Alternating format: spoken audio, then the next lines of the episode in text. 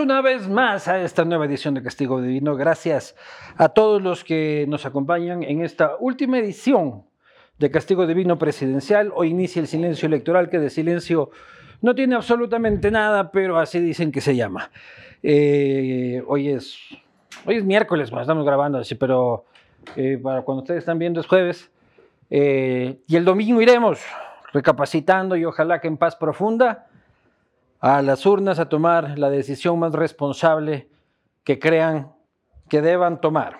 Espero que este espacio haya sido de algo de valor para que conozcan, toman decisiones, conozcan a los personajes que tratan de asumir el primer cargo de este país. Quiero agradecer.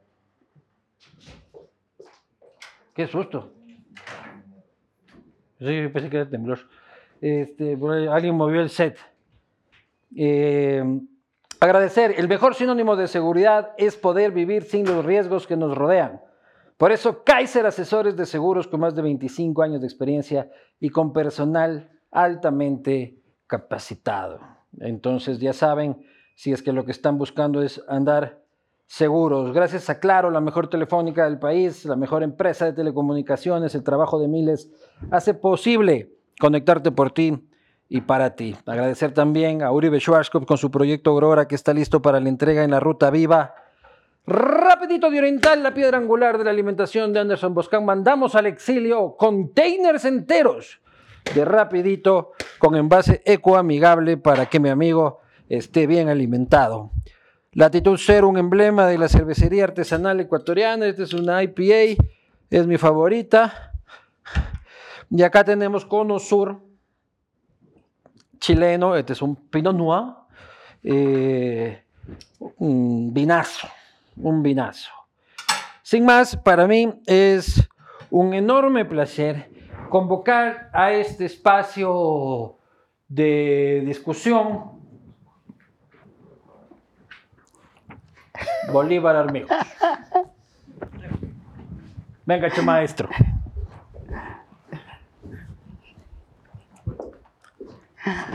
Maestro, Gracias por la invitación. ¿cómo vamos? Gracias a Dios, muy bien. Contento con. ¿Le abro la violita? Bueno, muchas gracias, muy amable. Contento con lo que está pasando en el país.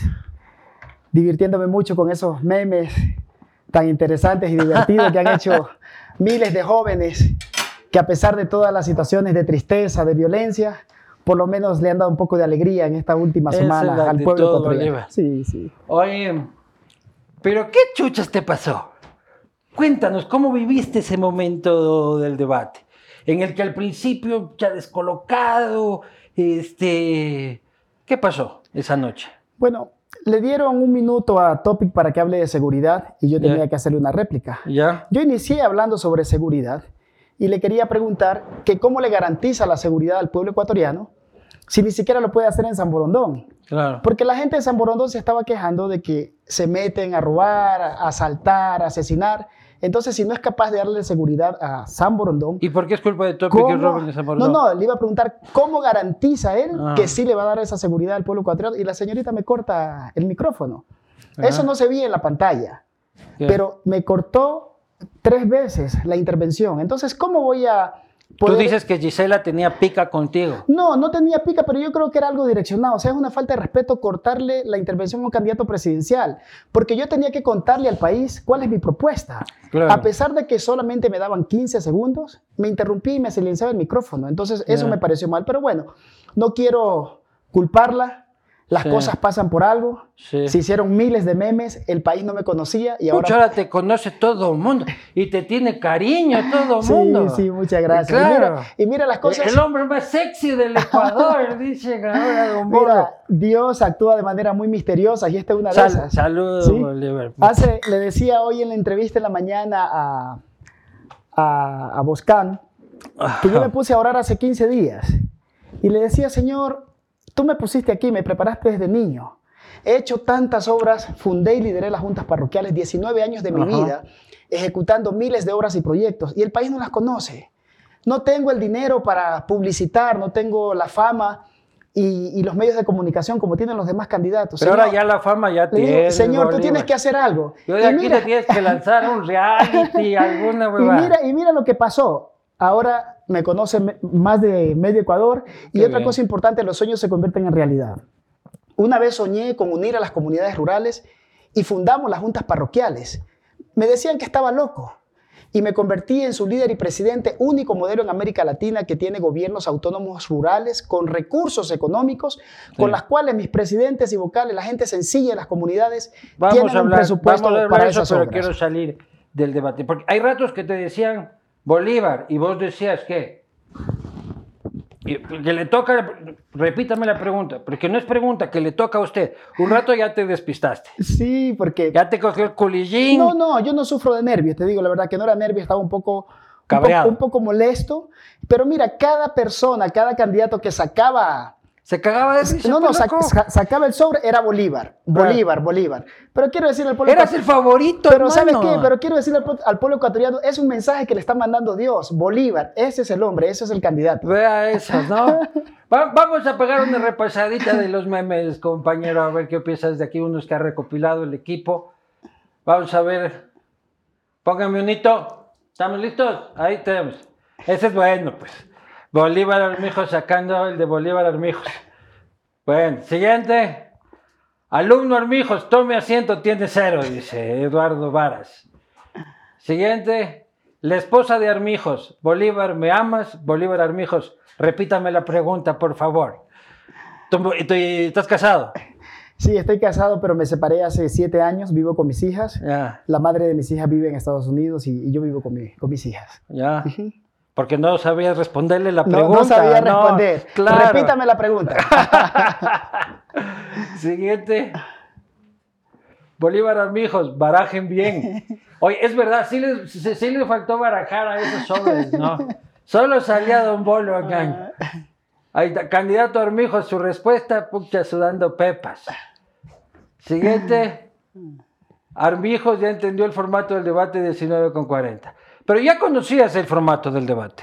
Me dicen que fuiste el único que fuiste al repaso. No, yo fui a... Porque nos invitaron a todos los candidatos y como no estaban, yo me fui a- nuevamente a otra Ajá. reunión. Nos, Pero- te los invitaron al repaso. Sí, no, Y- nos, nos invitaron para mostrarnos el set, pero como no dieron los otros candidatos, recorrí y me fui. Ah. Pero eso no es lo importante. O sea, sí, lo importante es de que fuiste el único el que cumplió la invitación Sí, para... pero no, no, no recibí ninguna explicación ahí. Lo, lo que pasó es que ¿por qué tienen que quitarme, silenciarme el micrófono? Tenían que dejarme hablar los Porque 15 decían que hablabas de otra huevada que no, era la que había que hablar. Lo Estábamos- mismo le pasaba a Luisa. Si quieres, repita, estábamos hablando de seguridad Ajá. y Topi estaba exponiendo lo que iba a hacer en seguridad. Y yo tenía que hacer una pregunta, pero yo quer- quería, hacer, quería llevarlo para que responda lo que yo quería preguntarle. O Pues. sea, querías darle primero contexto Exactamente. y ahí te frenaba. es- exactamente. Y me silenciaba. No, señor. Así no tiene que ser la pregunta. Parecía una profesora de esas malas de los, de los colegios. si no responde bien, te regañan. Pero bueno, gracias a. Pero guapa la profesora, muy, muy, diga, muy don guapa, muy guapa la profesora. Y gracias, Ojalá hubiese tenido yo profesoras así. Bueno, y gracias- Puta, yo y- tuve una, Dios santo. Y gracias a eso, mira, cómo, cómo Dios es tan perfecto y ha hecho cosas milagrosas que ni siquiera a nadie se, lo, se le ocurría, ¿no? Ahora la gente entra a mis, a mis, a mis redes. Anteriormente tenía 2.000, 3.000 reproducciones, ahora tengo millones de reproducciones Ah, en mis videos. ¿sí? Entonces, Influencer por lo menos. si no sale presidente, mucha influencer. Vamos a ver, quedan algunos. A ver, ¿cuál te gusta más? Bolívar Amigos cada vez que sale su nombre en, su- eh, en un sobre. Puta madre. Siguiente.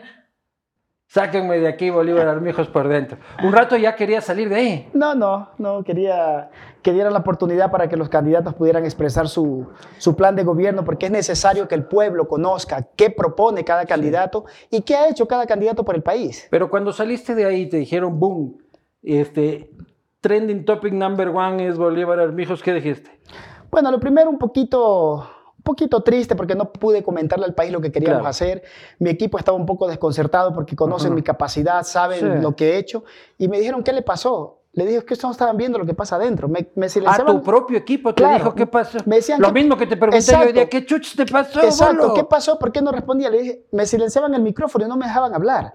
Entonces, eso fue lo que pasó realmente, pero bueno. Entonces dices que hay fuerzas oscuras tras Gisela Bayona impidiendo tu candidatura? Mire, hay, eh, es evidente, es evidente que aquí se quiso beneficiar a un grupo y perjudicar a otros. ¿A quién quisieron beneficiar? Yo creo que a, a los otros candidatos de derecha, pero más allá de eso, yo a quiero... Otto Topic y Mire, yo quiero resaltar, no es culpa de ellos, yo quiero resaltar la capacidad de cada uno de esos candidatos.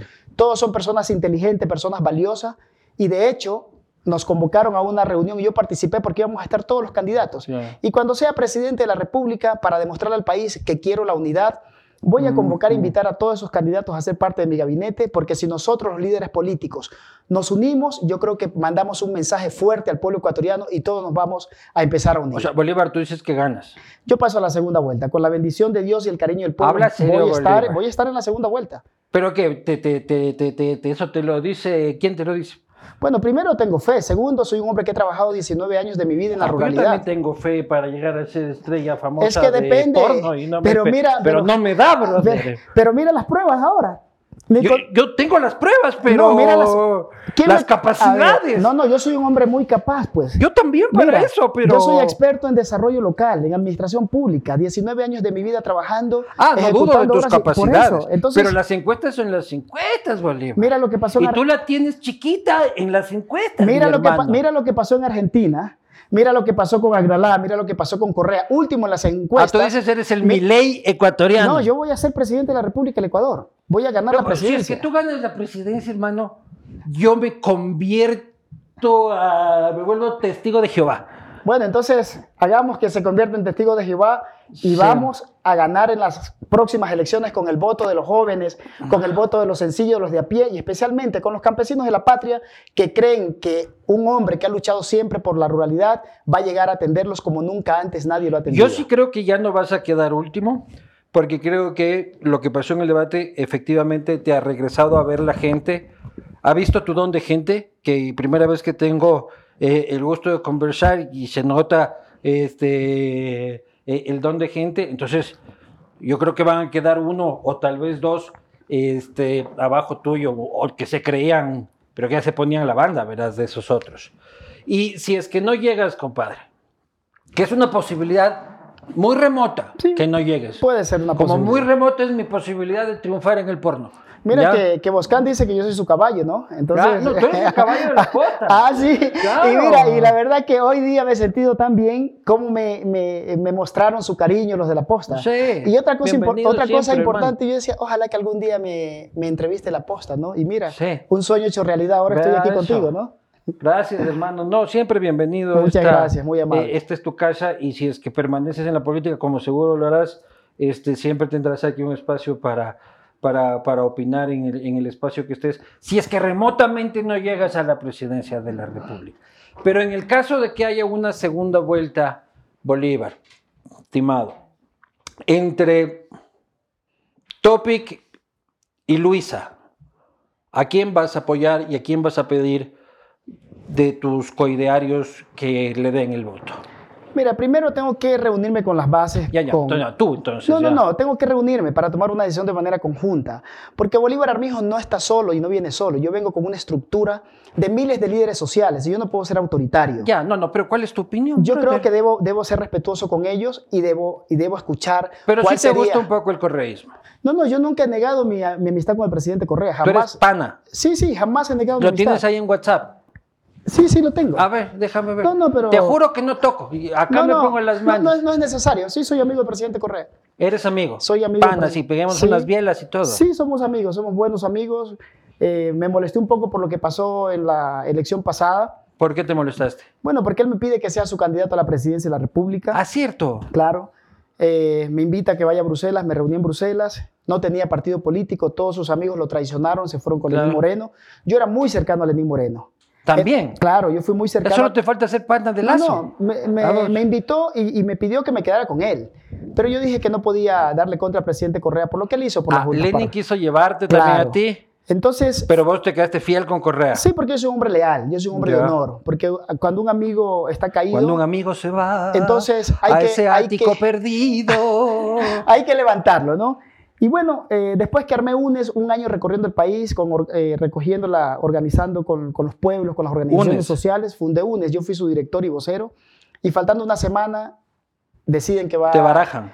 que va Andrés Arauz. Puto, sea, vos le ves a Andrés Arauz y le metes cuatro cuescos. No, no, porque él no tiene la culpa, ¿no? Él no tiene la culpa. El buró político deci- decidió que él sea el candidato y fue. Y yo dije que Andrés Arauz era un mal candidato y que iba a perder. Y pasó exactamente lo que yo dije. Oye, a perder. pero pana, pana, así de, de conversar de vez en cuando, o así, pana, pana, así de puta, Rafa, me salió una espinilla aquí, hijo de No, puta, no, que me está no, sacando no, la madre. No, no a esos niveles, pero él, él me respeta mucho, valora mucho el liderazgo que hice, todo lo que hice por las juntas y parroquiales. tú lo respetas mucho. Y yo también lo respeto mucho por, porque nos cumplió a las juntas parroquiales, ¿no? o sea, que- votarías por Luisa. Rafa se va a mira, cabrear si dices a ver, que no. A ver, una, no, no, es que no. y yo no quiero que Rafa se a cabree. ver, no, es que es, es Conste, totalmente. Rafa, que yo estoy diciendo al man que diga y, no quiere. Mira, se tienen que tomar decisiones de manera colectiva, no, no puedo hacerlo de manera personal, tengo que hacerlo. ¿Y cómo conociste tú a Rafael Correa? Bueno, al presidente Correa lo conocí en el 2006, cuando teníamos nuestra oficina en Conagopare, llegó con Patiño a hablar de su proyecto que quería ser presidente y nadie lo conocía. En esas oficinas que eran al frente del hospital militar. Exactamente ahí. Claro. No, no, estábamos en la, en la frente de la, de la Casa de la Cultura, al lado del Hotel Tambo Real. Después nos pasamos al lado del hospital. A contarnos de su proyecto que quería ser presidente. Nadie quería votar por él, nadie, nadie eh, quería apoyarlo del directorio de Conagopare. Pero yo vi algo especial en él, que quería servir al país, que tenía ganas, que tenía ilusión. Y yo le pido a mis compañeros del directorio que lo respaldemos para que era alguien nuevo, diferente. Claro. Y decían, no, no, nadie lo conoce, apoyemos a Álvaro Novoa. Bueno, es tanto el cariño que me tienen mis presidentes y respeto que terminaron de- aceptando la decisión de apoyar a Rafael Correa. es un, direct- un dictador de las juntas no, no, no, no, di- no dictador, o sea, ¿Cómo que Alvarito? no, no, no, no así. Este guambra nos vamos no, no, con mis él? compañeros me respetan mucho y me quieren. Y, y la mayoría, y lo, y lo importante de esto es que yo era el más jovencito de todos, todos eran mayores. ¿Pero ¿Qué edad tienes tú? Ahorita güey? tengo 47, pero hace 20 años. 20, Puta, pero o sea, te pareces más joven que yo, mi hermano. claro, ¿Cómo entonces... lo piropeo yo a, a- a- no? Entonces hicimos un evento en la Casa de la Cultura y le dimos el respaldo al presidente Correa, en ese tiempo candidato, Candidato. y nos fuimos a las parroquias rurales, organizamos con la, con la gente y le dijimos, él nos promete que vamos a convertir a las parroquias en gobiernos autónomos y que van a haber recursos para las comunidades. Ya no nos va a tocar ir a los municipios, a nuestros líderes, a rogarle a los alcaldes que los atiendan y ni siquiera se- so- eran atendidos los, los líderes de los pueblos. Y bueno, hicimos una campaña y arrasó en el sector rural y ganamos. Y nos cumplió absolutamente todo Ya, lo pero que a, nos a las juntas les llega cuatro reales, hermano. Bueno, pero cuando estábamos, cuando estábamos nosotros teníamos apenas 6 millones y con Rafael Correa llegamos a 198 millones, que fue el presupuesto que dejé. Entonces, Pero- si todo estaba tan bien, ¿por qué, no voy, ¿por qué voy a votar por Bolívar y no por Luis? Así es que no, no, pero, pero ¿sabes cuál es la Ya diferencia? estás de jefe de No, campaña. no, ¿sabes cuál es la diferencia? Porque yo fundé las juntas parroquiales Claro. y ahora mi propuesta... Estamos aquí para que la gente vote No. por vos, no para que vote por no, Luis. tú me estás preguntando Claro, por qué, ¿no? no. Y ahora yo digo al país, no van a ser 198 millones, voy a entregar un presupuesto de mil millones de dólares a las juntas parroquiales a través del Banco de Desarrollo para que se ejecuten todos los proyectos de agua potable y alcantarillado. Vamos a atender al agro, al sector rural, porque el futuro del Ecuador está en el agro. Cuando llegue un presidente que haya nacido del sector rural, que se lleve con los empresarios, con los palmicultores, yo vengo de la empresa palmicultora, vamos a ayudar a los medianos, a los pequeños y a los grandes empresarios porque el futuro del Ecuador está en el agro. Y Bolívar Armijos, como presidente de la República, va a atender a los Ya, pero campesinos. ¿por qué no corriste con, con, con la revolución? Mira, primero porque ya me engañaron, no me dieron la posibilidad de ser candidato. Y O sea, yo- Rafa te engañó. Vos estás resentido con Rafa. No, no resentido, eso ya pasó, eso quedó en el pasado. Y yo creo que los líderes tenemos que demostrar que tenemos la capacidad y no andar mendigando atrás cuando ya no te respetan y no te valoran. Dije, Pero, vamos a... pe- pero ¿cuál fue el hijo de puta? Yo no, Patiño. puedo, yo no puedo, no, no, no podría decir, es una decisión del buró político. Entonces, busqué la posibilidad de legalizar nuestro partido Fuerza Rural. Presentamos en dos ocasiones más de 1.300.000 firmas, pero el Consejo Electoral legaliza partidos de manera selectiva. A Claro. los que realmente tenemos fuerza. Está y manejado estructura. por Gisela Bayona en el fondo, creo yo. Yo creo, por- yo creo que sí, yo creo que Es sí. el poder tras el poder. Entonces, eh, nace la posibilidad de fusionarnos con Movimiento Amigo y me piden que lidere este partido porque se lanzó Freire y sacó 2%, estaba en tarjeta amarilla. Entonces Claro. yo lideré este movimiento. ¿Y hace- cómo lo barajaste a Freire de...? Bueno, fue una lucha un poquito, fuerte, un, poquito, todo. un poquito fuerte, pero el directorio terminó decidiendo que yo sea el que lidere ese partido. Pusimos candidatos en las seccionales y, ¿Y salvamos. qué, qué opinas de Freire? Sabe que no lo conozco de manera personal. Él me hizo una llamada un poquito arrogante, pero le dije, mire, ¿Qué te dijo? Me dijo que, ¿cómo así yo decía que era el presidente del partido? Digo, yo no digo, me están eligiendo la directiva. la misma directiva que lo eligió usted y que ahora lo saca, lo destituye, esa directiva me está eligiendo a mí. Pero yo no tengo nada en contra del señor porque no lo conozco personalmente. Ya. Tendría sus motivos de pelear por, por esa presidencia, pero lamentablemente pues no somos dueños de los partidos. Las, la- las directivas siempre toman decisiones. Me Ah. pidieron que lidere ese partido, lo lideré, salvé ese partido de tarjeta amarilla con todos los candidatos y ahora pues estoy aquí O sea, pero fusionado. en Quito el movimiento amigo sacó 2%, creo que con la señora Carrión, y en cambio Freire sacó este, más del 11%. Bueno, por eso digo, cuando fue candidato a la presidencia sacó 2%. Claro. Ahora sacó No una- te burles mucho, que no sabemos No, cuánto vas a sacar no, no, vos. yo no me estoy burlando, estoy, estoy hablando de, la- de lo que pasó de la cifra. No, yo no, yo no me estoy burlando. De hecho, yo respeto mucho a, a- a las personas, a los adversarios políticos, a todos los Ujú. respetos. Y él ahora como candidato a la, a la alcaldía sacó una buena votación, ha demostrado que es un hombre inteligente, eso no, no tenemos la menor duda, pero yo tengo fe que vamos, vamos a sacar una votación importante y estaremos en la segunda vuelta. Oye, ¿y cómo fue eso de que Lenin te quiso robar?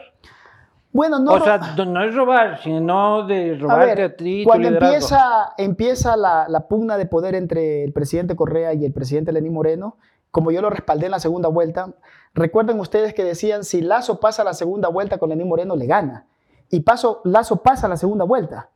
Entonces yo convoqué a todos los líderes de la Fuerza Rural y le hicimos un evento en la concha acústica con 20 mil personas líderes del sector rural y le dimos el respaldo al presidente Lenín Moreno. Apenas ganó, él me invitó a una reunión con Eduardo Mangas, me reuní con él Eduardo Mangas. y me dijo, Bolívar, ¿Qué será de la vida de Eduardo Mangas? Está en Estados Unidos. Viviendo como rey. es mi gran amigo también. También. Es mi gran amigo. Puta, sí. vos eres pana de me, todos. me llevo con todos. Mira, me llevo pana con de todos. Abdalá. No le conozco, ¿sabes? Ah. Sabes que no le conozco, pero, Solo es, ese te pero falta. es un tipo muy inteligente. Ah, eso sí que no Es uno de los, de, duda. los, de los políticos más inteligentes que tiene el Ecuador, ¿no? Sí, no, un tipo Sí, no, es, muy inteligente, brillante. Entonces, el presidente Lenín Moreno me pide, pues, que le dice a Eduardo que por favor atienda a las juntas parroquiales porque gracias a nosotros había ganado. Teníamos una excelente relación. Cuando empieza esta división, esta, esta pelea, me pide el presidente Lenín Moreno que haga un una movilización de apoyo. Pusimos 30 mil personas. Ah, líder de los sanducheros vos, No, no, entonces. no, de la fuerza rural. No, claro, pero los buses y buses y buses que llegaban aquí, tú los No, traías no tú. esos buses los traíamos las juntas parroquiales, cuando era evento de las juntas parroquiales. Claro. Mira, Pero cuando salían esos grandes eventos de defensa de la revolución, tú les traías. pero solamente, sí, claro, pero quiero que, que analicen algo. ¿Y había sándwiche? No, no, no, no solamente sándwich, había comida para la gente, porque los que vienen Claro. de las comunidades tienen derecho a un almuerzo, a comer bien, pero, pero mira esto, 823 juntas parroquiales. Sí, señor. Cada presidente me traía un bus, a veces se... se- Obligatoriamente. no, no, no, por amor, pues, porque llamaba... No, no, te digo la verdad, porque... El cuando- dictador de la Condagopare no, reparte amor sino mano dura. Mira, imagínate que a veces teníamos para llenar cuatro o cinco buses en cada parroquia no teníamos los recursos. Cada junta parroquial traía un bus y eran casi 30 mil, 40 mil personas. Entonces, el presidente Lenín Moreno vio mi liderazgo, la fuerza, y empezó a atendernos a las juntas parroquiales, aunque nos quedó mal después con, con los ofrecimientos. Pero cuando ya empieza esta pelea tan fuerte con el presidente Correa, me pidió que me quede a su lado y yo le dije que, que no, que tampoco le iba a hacer oposición, pero que yo no podía traicionar tampoco al presidente Correa. Sabes, ahorita me quedo pito frío en tu gobierno, pero ni, ni- ni con papá ni con mamá, como decía Bueno, Yunda, yo ¿no? le dije que si podía hacer un puente para unirlos nuevamente, que cuente conmigo, pero no para estar dañando a nadie. No, no sirvo para dañar a nadie. O sea, tampoco te pidieron, Rafa no te dijo, en cambio, ponle 50 para, para tumbarlo. No, no, tampoco. Y no lo hubiese permitido, porque yo creo que las personas eh, tienen que cumplir su mandato. De hecho, eh, ahora que estaban eh, tumbando al presidente Guillermo Lazo, yo dije, no me parece correcto que no dejen gobernar a un presidente, porque le, ca- le causan daño a un país. Yo creo que la democracia... Pero si se está cayendo solito, pues, brother. No, no, sí, pero de todas ¿Para qué él maneras... se mete a hacer No, huevadas? no, sí, de todas maneras, no es que Si Rafa, puta, no ha sido- estoy más... Mira, no ha sido un buen, un buen presidente, pero uno tiene que ser coherente, ¿no? El Sí. país necesita estabilidad, pero si empezamos a cerrucharle el, el piso, no importa. ¿El qué? ¿El El, pu? el piso. El piso, no importa quién esté gobernando, pero hay que más bien apoyarle, desearle éxitos, porque si le va bien a ese país, nos va, a ese presidente, nos va a ir bien a todo el país. Y tú ya te quedas con amigo. No creo, no creo porque nosotros soñamos con los campesinos de la patria, los líderes sociales, fundar nuestro propio movimiento que se llama Fuerza Rural. Presentamos más de 2.600.000 firmas con todos los requisitos y este Consejo Electoral no nos dio paso. Y nosotros vamos a seguir insistiendo, la fuerza rural y productiva, vamos a seguir presentando las firmas y en las próximas elecciones, ojalá que este Consejo Electoral lo cambien para que vengan personas honestas, personas que no, no traten de de dañar o de, o de parar la participación de los ciudadanos y podamos legalizar nuestro movimiento. Oye, pero tú dices que Lazo debería terminar su mandato, pero hoy día un asambleísta de amigo, un candidato asambleísta de amigo, denunció penalmente a Guillermo Lazo por el asesinato de Fernando Villavicencio. ¿Sí viste? Yo vi lo que hizo... eh, ¿Cómo que se llama este? eh, ahí está el líder. Edison, Edison, nuestro candidato a la Asamblea del ¿Edison Sur. qué? Edison Carrillo. Ya. Yo respeto la decisión que ha tomado Edison.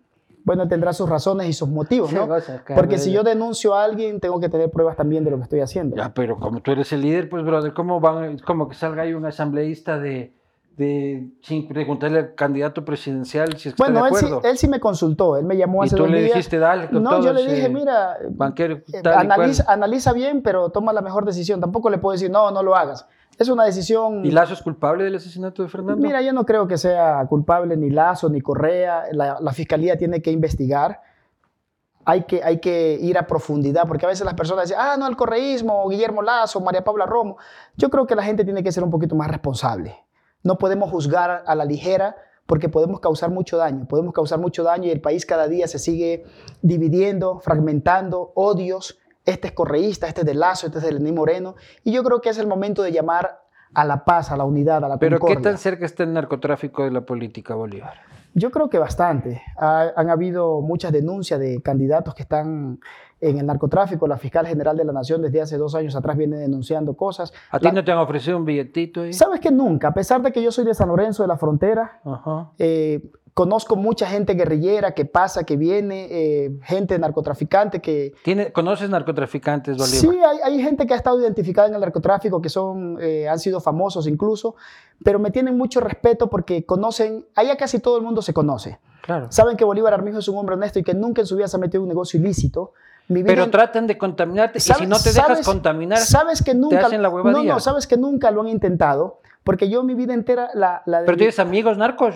No, no, conocido, gente que uno conoce, dicen ese es narcotraficante, han estado con denuncias en la fiscalía, han estado presos, han salido. Guerrilleros también dices. Claro, en San Lorenzo pasan guerrilleros, entran, salen. Pero así como que a la tienda, señor, buenas, este... ¿Sabes que antes del Guacho nunca un guerrillero había hecho un atentado en San Lorenzo? Siempre había el respeto para la gente de San Lorenzo.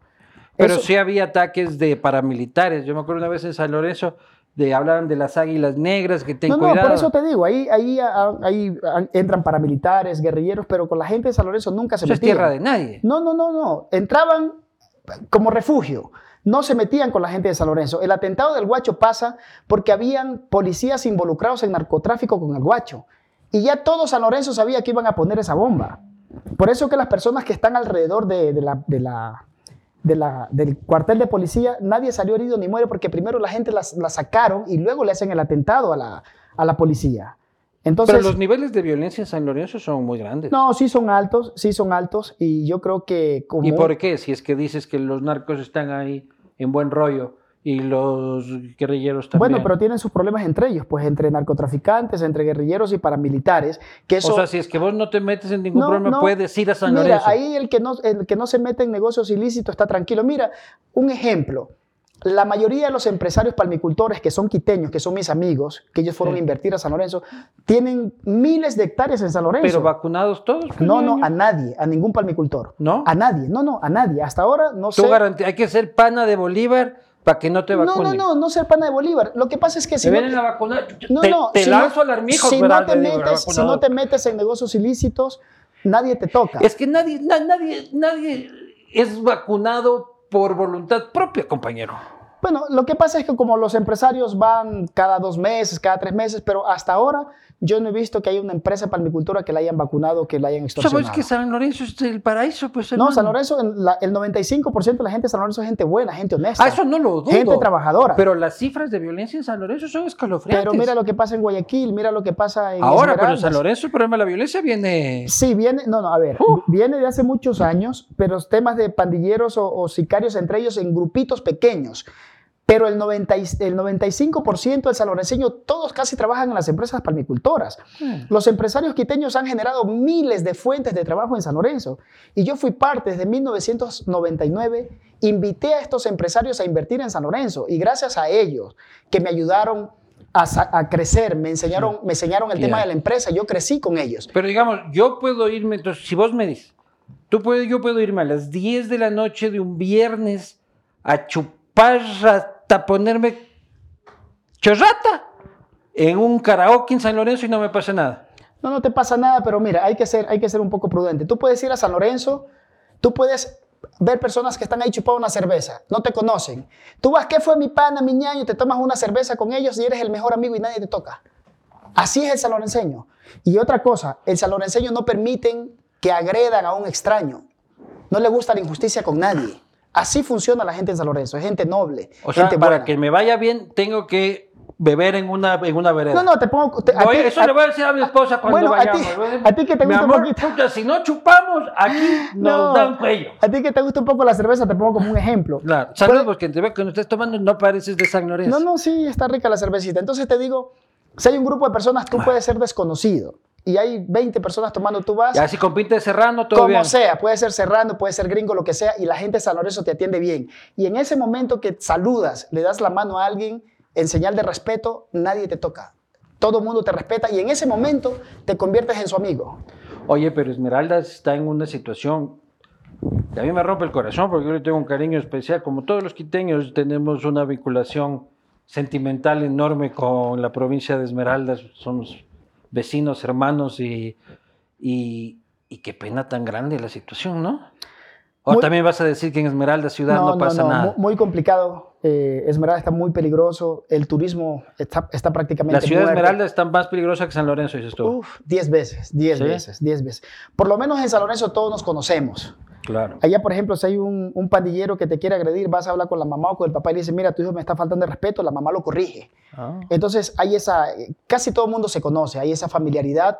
Y otra cosa importante, el respeto hacia los mayores. Los jóvenes, los niños, siempre hemos tenido respeto hacia las personas mayores. Y eso Eh, ya no pasa en la ciudad. no, no, en la ciudad es totalmente diferente. Y otra cosa que nos ha hecho débiles para, en eh, y presa fácil de la inseguridad es que a veces somos indolentes y somos indiferentes a lo que pasa con el vecino. Mira, aquí en Quito mismo, tú estás en un edificio, hay 100 personas y tú... No tengo idea quién duerme en el Exact- cuarto de lado. exactamente, y se suben al ascensor, uno más trompudo que otro. De pronto uno dice buenos días. Sí, de- es, de verdad. ¿Verdad? En las es? urbanizaciones. Tú vives en las urbanizaciones y la verdad que tú no conoces ni cómo se llama el vecino del lado ni el del frente porque todo el mundo es- entra en su carro, pum, pum. ¿Y tú dónde vives? No te puedo decir por seguridad. No, No, no, pero ¿en qué ciudad? Yo vivo aquí en Quito ya muchos años. Y no me jodas que conoces a todos tus vecinos. Te digo que no, por eso te estoy Ah, diciendo. ya. Es porque andas de Y- trompudo, y- pues, loco. no, no, al contrario. No, no, La al- quiteñidad te está trompudizando no, no, pero te voy a decir una cosa.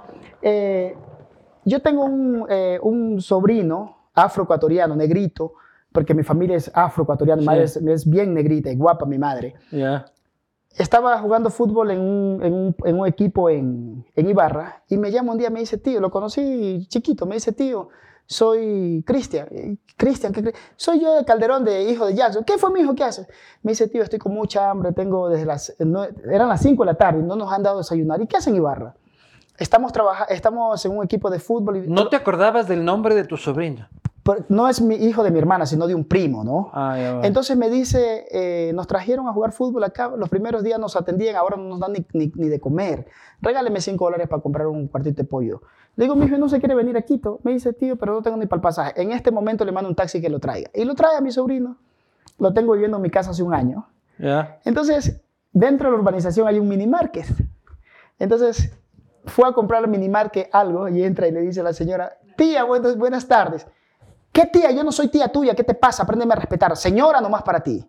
Y viene él me dice, tío Bolívar, me dice, le dije a esta señora a ti y me pegó una puteada, dice. Claro. Le digo, le digo, mijo, lo que pasa es que acá en la ciudad es diferente. Porque allá en, en San Lorenzo, los niños a todos los mayores les dicen tío, así no sea su Ah. tío. Ah. Entonces, le digo, pero no se preocupe, mijo, usted sigue siendo respetuoso con los mayores, no importa si me Ah. insultan. Eso pasa a veces. Oye, y esta ciudad, a ver, tú naces en San Lorenzo, ¿ya? ¿Y ¿Hasta qué edad permaneces ahí? En San Lorenzo viví hasta más o menos los 24 años. Entonces, mucho tiempo. Iba, venía, y como te decía, desde... Pero tú naces en condiciones de pobreza. Sí. ¿De qué tipo de pobreza? A ver, pobreza de falta de recursos económicos, no existía teléfono, no, no había carreteras, pero comida teníamos abundancia de comida, por Es eso que ese somos... Esmeraldas, pues loco, ahí, Exacto. Entonces, Todo menos morir sí, de sí, hambre. o sea, y la gente muy solidaria, ya tú llegas a una casa y todo el mundo te invita una comida, comparten el plato, te Pero dan te comer. faltaba, por ejemplo, ropa, educación. Exacto. Pero como yo nací en la parroquia Calderón, no teníamos escuelas, o si iban los profesores, llegaban tres meses y se iban porque no había carreteras. Entonces, mi abuelo era un líder del pueblo. Entonces, los hijos, los, los, los, los padres de los hijos de los líderes nos mandaron a estudiar a San Lorenzo, donde había el colegio. Y vivíamos en una casita de caña, alrededor de 12 niños. Íbamos al colegio técnico agropecuario. Estudiábamos de lunes ¿Y a quién viernes. cuidaba de los niños? Nosotros mismos. Los Nosotros, 12 niños se Sí, cuidaban nosotros entre ellos. mismos, sí, claro. Se cocinaban entre ellos. Cocinábamos juntos. ¿Niños de qué edad? Habían unos mayorcitos de 13 años, 15 años. Eso los- era mayorcito. Sí, O eso sea, era- los de tres eran el adulto responsable en esa casa. Sí, habían unos dos así como de 15, eran los mayores, pero nos queríamos como hermanos, ¿no? Sí, sí, no digo, Íbamos al colegio, regresábamos, sí, chiquitos, regresábamos, y los viernes que salíamos de clase, cada niño caminaba por las montañas a su comunidad. Y los sábados le enseñábamos a los otros niños lo que aprendimos esa ¿Y semana. cuánto te echabas tú a pata de...? Más o menos unas 4 o 5 horas. Cuatro o cinco cuatro o horas cinco para volver a era, casa. era por la montaña, ¿no? Era montaña, pero montañas exuberantes, pues, o sea, era, era y unos, unas lluvias torrenciales, sin zapatos. Así estudié y a veces a los, eh, no teníamos los recursos y como era el colegio técnico de curas, y a veces no teníamos dos meses o tres meses para pagar las pensiones y nos sacaban de clases. Nos sacaban de clases por la falta de, de- de pago de las de pensiones. Y tenía dos profesores que los quiero mucho, que cada Navidad siempre les mando un detalle, profesor Santos Caicedo y Milton Quiñones. Me decía, me sacaban, ¿no? Porque era el primero en la lista, Armijos. Claro. A Yo mí- por suerte soy vivanco. Bueno, Siempre al final me tocaba. Armijos no pagó las pensiones afuera. Mi padre vivía aquí en Quito y como no había bancos en San Lorenzo, no había teléfono, no existía nada. A veces nos mandaba los giros a Limones, donde había el, el banco de fomentos, pero a veces no sabía que te habían mandado los, los giros, ¿no? Y cuando alguna persona iba a los dos, tres meses a Limones, deme preguntando si no hay un giro. Y eso se sabía a los seis meses, a los siete meses. Entonces mi padre fue muy responsable, nos mandaba los recursos, pero a veces no sabíamos. Entonces durante ese ¿Y tiempo... de, qué vivías, Bolívar? Mi madre era cocinera y lavandera, mi madre era Ya. trabajadora doméstica, yo lustraba zapatos y cuando llegaban los, los barcos al muelle de San Lorenzo, Los traes zapatos después del colegio después en San Lorenzo. Lorenzo. Y también cargaba bultos en el muelle. Cuando venían los barcos, como éramos fuertes del campo, yo me iba Ajá. con mi grupo de amigos, cargábamos bultos en el muelle, nos íbamos a la plaza cuando llegaban las lanchas con el pescado, le ayudábamos a subir el pescado a, lo- a los, a los pescadores y decían, mi hijo, coja sus pescados para que lleve. Y traí- traíamos el pescado. No teníamos ni nevera. Claro. Lo limpiábamos y lo poníamos con sal y lo salábamos. salar, y claro. comíamos y así vivíamos. Y así crecí luchando por la gente y en 1999 empecé... ¿Y, y, y Wambra y, y- y Pelado responsable siempre? ¿O, o también hacías tus huevadillas ahí en San Lorenzo? No siempre responsable, pero travesuras de niños, ¿no? Pero nada, nada grave. Siempre fuimos bien corregidos y bien cuidados. Por... Pero así irte de pelado, así de chope en San Lorenzo ahí en la adolescencia. No, la verdad que en esa época yo me tomé... mi- Fumarte tu huevadita. No, allá no existía eso, no existía el tema de drogas, jamás en. San Lorenzo, no, nunca, nadie, no, nada. Eso vino después ya con el tema de la influencia de, de gente colombiana. Allá no, no existía, por ej- la gente se tomaba su trago normal, los mayores. Ya, Por ejemplo, un niño no podía estar en una conversación de un mayor. Ya. Mi, mi primera cerveza recuerdo que me tomé a los 20 años. ¿Qué Y puta? revu- claro, a las 7 de la O noche... sea, un, porro, puta, te- ahora te No, no, fumado. nunca, nunca me he fumado una droga, jamás en ¿No? mi vida. No, nunca, nunca. Una cervecita, un vinito, un whiskycito, sí. ¿Y quieres? ¿Qué cosa? No digo. No, no, na- nada que ver. No, eso no. ¿Y, y sabes cuándo me tomé mi primer Le whisky? llamamos al Pedro José Freire. Al topic. Y, y se soluciona la Oye, ¿y sabes cuándo me tomé mi primer, mi primer whisky? Me lo tomé con Joaquín Lalama, Francisco Espíndola y Francisco García, que fueron los primeros empresarios que llegaron a comprar tierra con los que me inicié.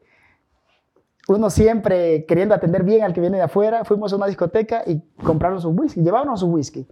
Y la primera vez que me tomé un whisky, wow, qué horrible eso. Hasta ahora Sí. tengo esa sensación. Y por eso no chupas whisky. No, no, sí me tomo un whisky, pero no Claro. es que, ay, qué rico, no, no No, tengo esa sensación. ¿Qué ¿no? trago te gusta? Me gusta la cervecita, la, la Pilsener negra, bien heladita. Esa no me estés haciendo publicidad. Puta madre.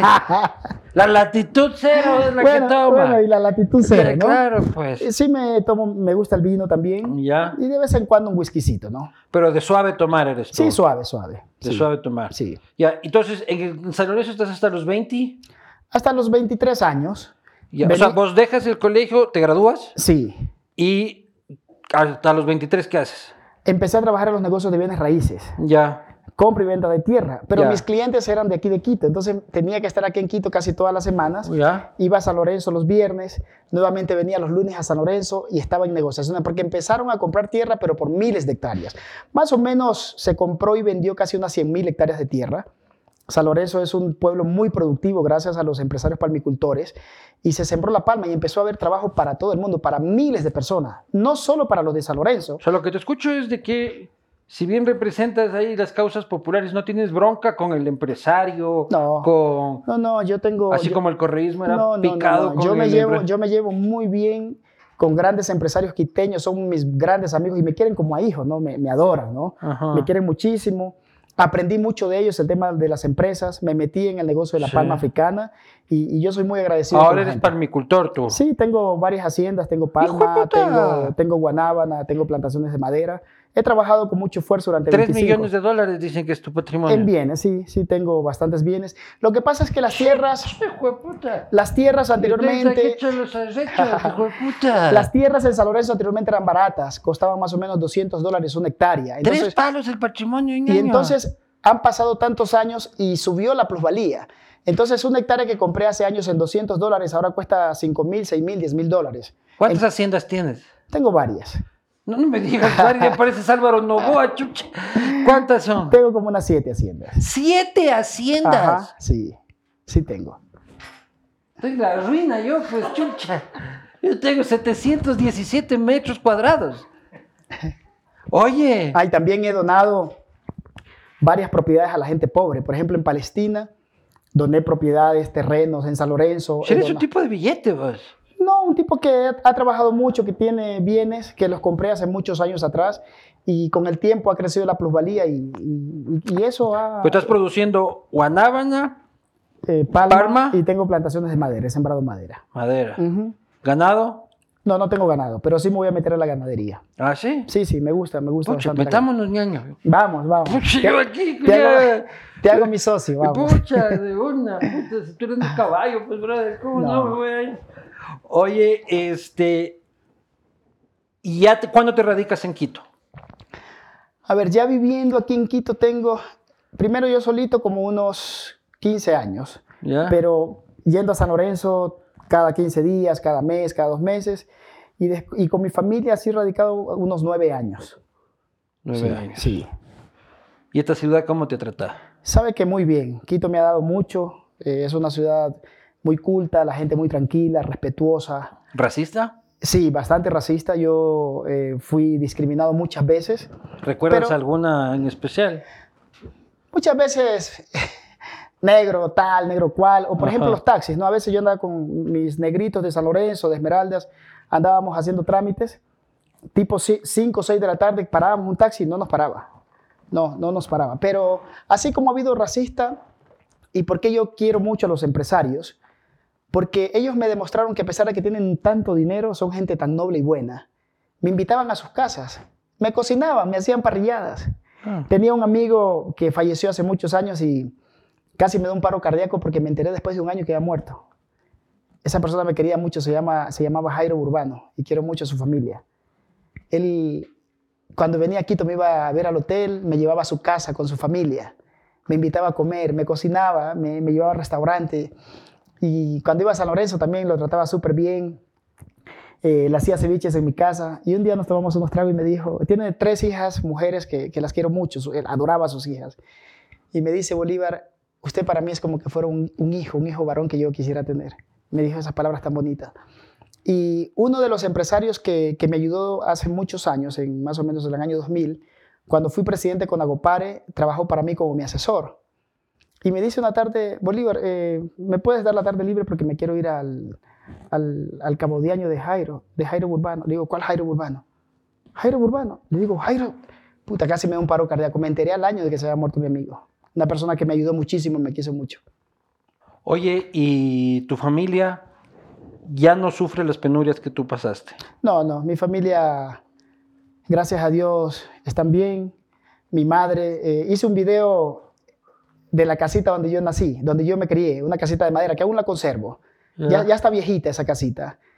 Y hace... ¿En, ¿Cómo era? ¿Parroquia Calderón? ¿Cómo era? No, no, ya después vinimos a vivir a. San Lorenzo. Cuando tenía 14, 15 años, me fui a Colombia con un amigo, uno de mis mejores amigos, Chucho, y escuché la canción Los Caminos de la Vida. Sí. Y yo cuando escuché esa canción lloré. Y yo dije, algún día le tendré que construir una casita a mi madre. Y pasa el tiempo y me empezó a ir bien económicamente y le, le construí a mi madre una casita digna, una casita bonita para ellas. Pero aún conservo la casita de madera donde me crié. Mira tú. Sí. ¿Y tu viejo?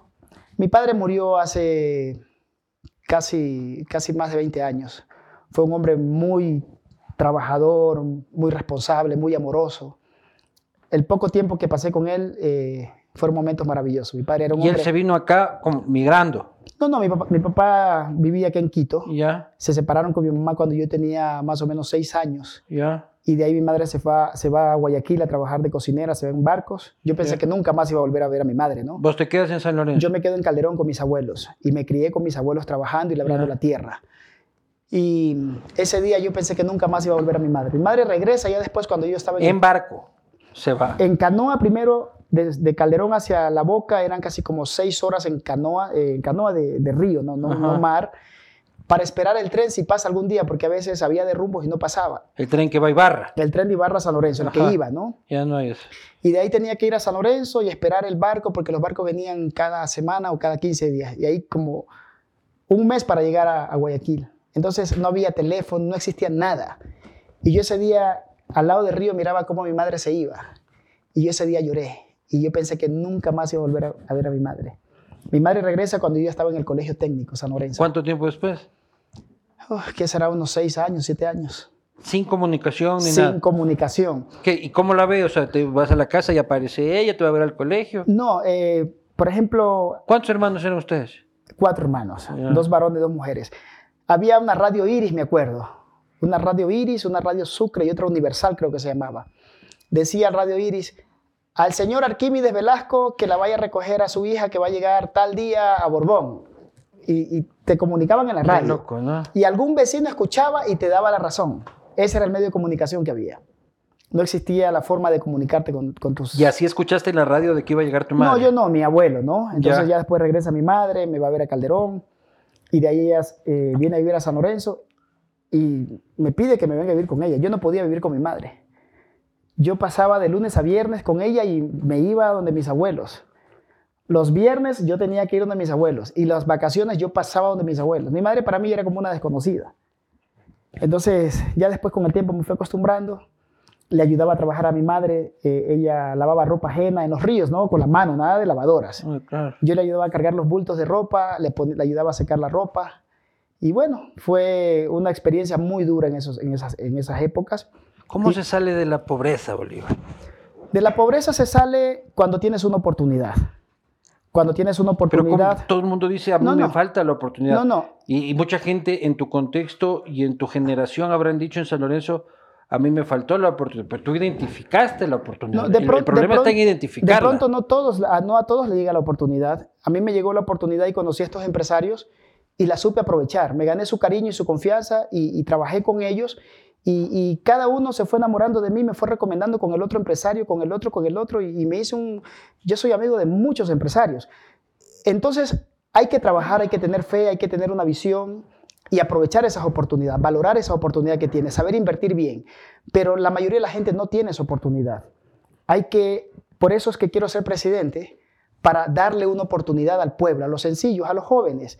Decirles que sí se puede, pero si no hay esa oportunidad, la gente no puede salir de la pobreza. Hay gente que se parte el, el lomo trabajando día y noche y no sale de la pobreza. Entonces hay que crear esas oportunidades y yo como presidente se las voy a crear. Muy bien, señores, vamos ahí gracias a Motorex a las preguntas de la gente. La aviénteme la primera pregunta. Que si es cierto que fue el único que fue al ensayo del debate. Eso dijiste que fuiste, que luego ya, ya lo explicaste y que te fuiste porque no había ido nadie. Este, siguiente. Pregúntale si durmió esa noche con tanto meme. Me quedé hasta la una de la mañana revisando los Viéndome. memes. Viendo- Pero al principio habrás dicho, habrás dicho, vaya, qué cagada, qué cagada. Y luego ya te has de haber empezado a cagar no, de risa. No, sabes que yo estaba súper tranquilo. Mi equipo sí estaba, estaba desconso- no, eh, desconsolados. Desconsolado. Me dijeron, pero ¿qué le pasó si usted es un hombre inteligente, brillante? ¿Qué pasó? Le digo, les, les comenté, ¿no? Y llegué Sí. a la casa y empecé a reírme, ¿no? Y mis hijas, papi, mire este, y yo, ajá. Y mis hijas sí estaban un poco tristes al inicio. Ah. Mijita, no se sientan tristes, estén tranquila, confíen en Dios. Dejen que la gente, que la gente publique que Él sabe cómo, cómo opera, ¿no? Él, él sabe cómo obra. Y más bien ríanse, no se sientan mal, sigan adelante, vamos, que mañana será otro día. Me quedé hasta la 1 de la mañana viendo los memes y de ahí ya me quedé dormido. Siguiente. ¿Pensó llegar tan lejos? Sí, Nicolás Muñoz. sí, sí, siempre soñé, primero... en- Con la presidencia de la República. Primero, primero soñé en unir a las juntas parroquiales y convertirme en su presidente y soñé ser presidente de la República del Ecuador. Es- esto es un trabajo de muchos años. Me he venido preparando, trabajando. Me he preparado a nivel nacional e internacional, trabajando con el pueblo, con el territorio, estando con la gente. Yo, ¿Cuál eh, es tu título académico? yo soy abogado. Abogado. Sí, soy experto en desarrollo local, experto en ejecución de obras y proyectos, eh, 19 años de experiencia en administración pública. Siguiente pregunta. ¿Por qué es tan tierno? Dice Nicky Ochoa. Así es mi forma de ser. De pronto aprendí. Se va- yo yo creo que te levantó una cantidad de peladas, brother, después del debate. Que vos estás desperdiciado aquí, hermano. Tengo que hacerte el sex symbol del Ecuador. Este, siguiente. ¿Qué vínculos tiene con Don Omar? Dice. Lo Sí que parecen pasó, primos. pasó entre tú y yo. Siguiente. ¿Cuál es su actividad económica? Esa es de edad de Yankee, dice. no, ese es, es- Ah, claro. No, no, ese es Don Omar. A ver, ¿cuál es una de Don Omar para que nos cante? Ojito chiquitito con Ah, no, sí es de Daddy Yankee esa, ¿no? Claro, no, entonces nos tocó un Don Omar falseta. Este, esa ya, ya hablamos del patrimonio ese. Este, la siguiente. Operaciones matemáticas, dice 2 más 2, Cuatro, 7 por 8. 56, 39 menos 13. 23, 26. Sí. Estuvo mejor que yo, ¿no? Ya luego hay que hacer la revisión a ver si que lo que dijo es cierto, ¿no? Pero yo Repítame la pregunta. Repítame la pregunta. Señoras y señores, hemos conversado con este. ¿Falta una, dices? A ver. Luis Eduardo, el Don Boli le han dado como a cajón dañado, pero fue el único que habló de la necesidad de revisar las competencias de los gobiernos autónomos descentralizados. Quizá puedan profundizar más sobre el tema. Un fuerte abrazo. Javier Pimentel. Puta, la crema innata de la farándula criolla te escribe, hermano. Mire, yo vengo de un gobierno descentralizado, un gobierno autónomo, y hay que bajar las competencias desde el Ejecutivo hacia el pueblo, hacia los gobiernos seccionales. ¿Quién está más cerca de los ciudadanos, de las parroquias rurales?